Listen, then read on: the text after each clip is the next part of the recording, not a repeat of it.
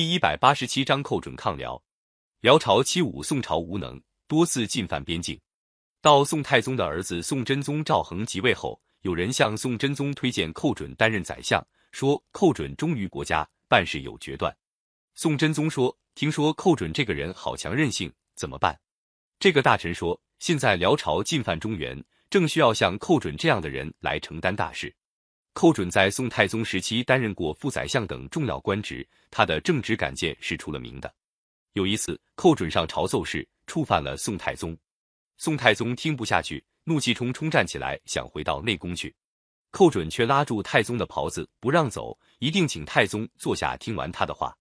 宋太宗拿他没有办法，后来还称赞他说：“我有寇准，就像唐太宗有魏征一样。”但是正因为他为人正直，得罪了一些权贵，后来被排挤出朝廷，到地方去做知州。这一回，宋真宗看到边境形势紧急，才接受大臣的推荐，把寇准召回京城。公元一千零四年，辽朝萧太后辽圣宗亲自率领二十万大军南下，前锋已经到了澶州。告急文书像雪片一样飞到朝廷。寇准劝真宗带兵亲征，副宰相王钦若和另一个大臣陈尧叟却暗地里劝真宗逃跑。王钦若是江南人，主张迁都金陵；陈尧叟是蜀人，劝真宗逃到成都去。宋真宗听了这些意见，犹豫不决，最后召见新任宰相寇准。问他说：“有人劝我迁都金陵，有人劝我迁都成都，你看该怎么办才好？”寇准一看两边站着的王钦若和陈尧叟，心里早有了数。他声色俱厉地说：“这是谁出的好主意？出这种主意的，应该先斩他们的头。”他认为，只要真宗亲自带兵出征，鼓舞士气，一定能打退辽兵，并且说，如果放弃东京南逃，人心动摇，敌人就会乘虚而入，国家就保不住了。宋真宗听了寇准一番话，也壮了胆，决定亲自率兵出征，由寇准随同指挥。大队人马刚刚到围城，听到南下辽军兵势强大，一些随从大臣吓坏了，趁寇准不在的时候，又在真宗身边唠叨，劝真宗暂时退兵，避一避风头。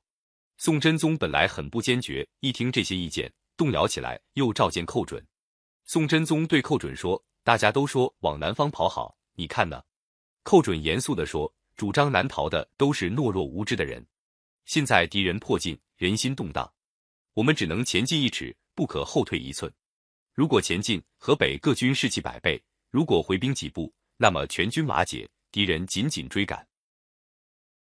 陛下想到金陵也去不成了。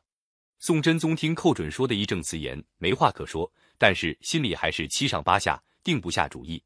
寇准走出行营，正好碰到殿前都指挥使高琼。寇准冲着高琼说：“您受国家栽培，该怎么报答？”高琼说：“我愿以一死报国。”寇准就带着高琼又进了行营，重新把自己的意见向宋真宗说了一遍，并且说：“陛下如果认为我的话不对，请问问高琼。”高琼在旁边接着说：“宰相说的话是对的，禁军将士家属在东京都不愿南逃，只要陛下亲征澶州，我们决心死战，击败辽兵不在话下。”宋真宗还没开口。寇准紧接着又逼了一句说：“机不可失，请陛下立刻动身。”在寇准、高琼和将士们的催促下，宋真宗才决定动身到澶州去。这时候，辽军已经三面围住了澶州，宋军在要害的地方设下弩箭。辽军主将萧达兰带了几个骑兵视察地形，正好进入宋军伏弩阵地，弩箭齐发，萧达兰中箭丧了命。辽军主将一死，萧太后又痛惜又害怕。他又听说宋真宗亲自率兵抵抗，觉得宋朝不好欺负，就有心讲和了。澶州城横跨黄河两岸，宋真宗在寇准、高琼等文武大臣的护卫下渡过黄河，到了澶州北城。这时候，各路宋军也已经集中到澶州，将士们看到宋真宗的黄龙大旗，士气高涨，欢声雷动。萧太后派使者到了宋朝行营议和，要宋朝割让土地。宋真宗听到辽朝肯议和，正合他的心意。他找寇准商量说：“割让土地是不行的，如果辽人要点金银财帛，我看可以答应他们。”寇准根本反对议和，说他们要和就要他们归还燕云失地，哪能再给他钱财？但是宋真宗一心要和，不顾寇准的反对，派使者曹利用到辽营谈判议和条件。曹利用临走的时候，宋真宗叮嘱他说：“如果他们要赔款，迫不得已。”就是每年一百万也答应算了。寇准在旁边听了很痛心，只是当着真宗面不便再争。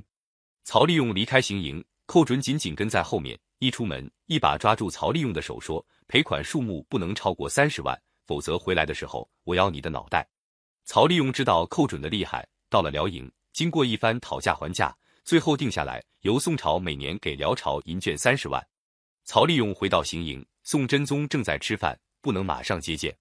真宗急着要知道谈判结果。就叫小太监出来问曹利用到底答应了多少。曹利用觉得这是国家机密，一定要面走。太监要他说个大概，曹利用没法，只好伸出三个指头做了个手势。太监向真宗一回报，宋真宗以为曹利用答应的赔款数目是三百万，不禁惊叫起来：“这么多！”他略略想了一下，又轻松起来，说：“能够了结一件大事也就算了。”他吃完饭就让曹利用进来详细汇报。当曹利用说出答应的银券数目是三十万的时候，宋真宗高兴的简直要跳起来，直称赞曹利用办事能干。接着，宋辽双方正式达成合议，宋朝每年给辽朝券二十万匹，银十万两。不用说，这笔巨额赔款长期成为北宋人民额外的沉重负担。历史上把这次和议叫做“澶渊之盟”。由于寇准的坚持抗战，到底避免了更大的失败。宋真宗也觉得寇准有功劳，挺敬重他。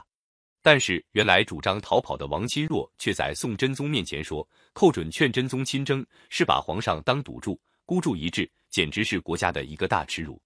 宋真宗一想起在澶州的情景，真有点后怕，就反过来怨恨寇准，竟把那忠心耿耿的寇准的宰相职位撤了。